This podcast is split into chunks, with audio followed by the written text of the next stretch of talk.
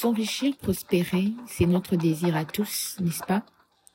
On a tous une don contre la pauvreté et j'ai même entendu des proches dire je ne mourrai jamais pauvre moi. Je dois, je dois me faire beaucoup d'argent. Je dois avouer que j'en rêve également, hein. Ne vous inquiétez pas. Bonjour à tous. J'espère que vous allez bien. Je suis Roselyne. Alors, euh, vous savez, c'est bien tous ces langages de richesse. Mais la question qui demeure est que comment s'exprime le langage de la pauvreté dans ton monde à toi? Comment aperçois-tu la pauvreté, non pas dans le cas des autres, mais plutôt dans le tien? D'abord, faisons la part des choses. Ici, je ne parle pas de la pauvreté dans l'essence des assistés sociaux, des nécessiteux, je ne parle pas des personnes qui n'ont pas des choix parce qu'ils n'ont vraiment rien. Non, c'est, ne sont pas des gens hum, à, à blâmer. Ils sont des gens d'ailleurs pour qui j'ai, j'ai, j'ai beaucoup d'affection et de compassion.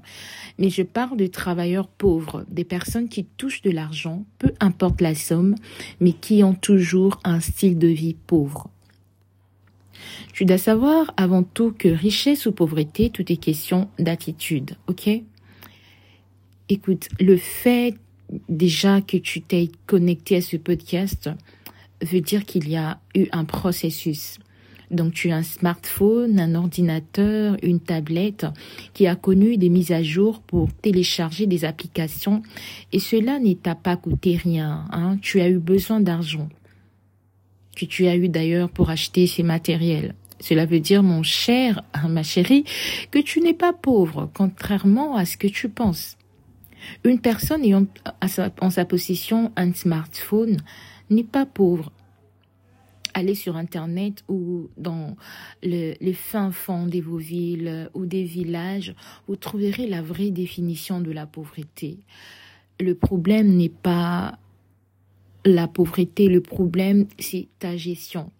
Comment gères-tu ton argent? Il n'est pas question des millions, un peu importe la somme, mais du peu là que tu gagnes. Écoute, n'attends pas avoir une grosse fortune pour penser richesse. Créer ta propre richesse avec le peu que tu possèdes. Avoir un état d'esprit riche ne vous aide pas seulement à gagner plus d'argent, mais vous apprenez aussi à mieux gérer, à mieux gérer, pardon, et à prendre soin de votre argent.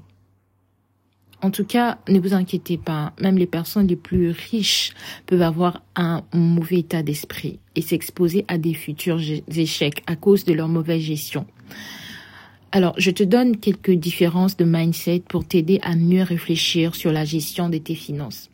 La différence fondamentale de mentalité de richesse et de pauvreté est que les personnes ayant une mentalité de riche ont compris un principe très simple l'argent fait de l'argent. Et l'argent que l'argent fait, fait aussi de l'argent. Les riches voient l'argent comme une opportunité. Donc ça veut dire que je gagne et je continue à multiplier ce que j'ai gagné.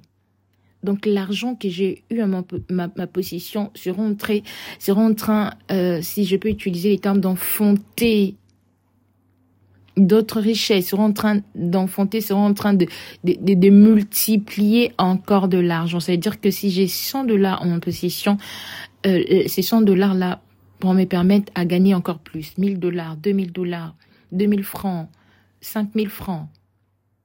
Vous voyez, les riches voient l'argent comme une opportunité à se faire encore plus d'argent.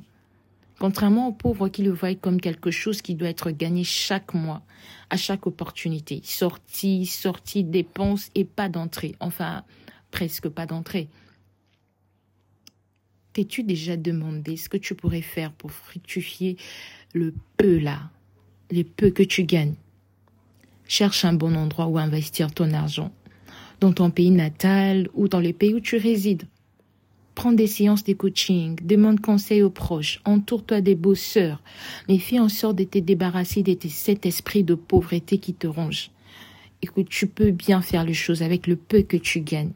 Alors j'espère que ces podcasts se trouvera euh, une place dans ton cœur pour t'aider à changer. On se retrouve très prochainement.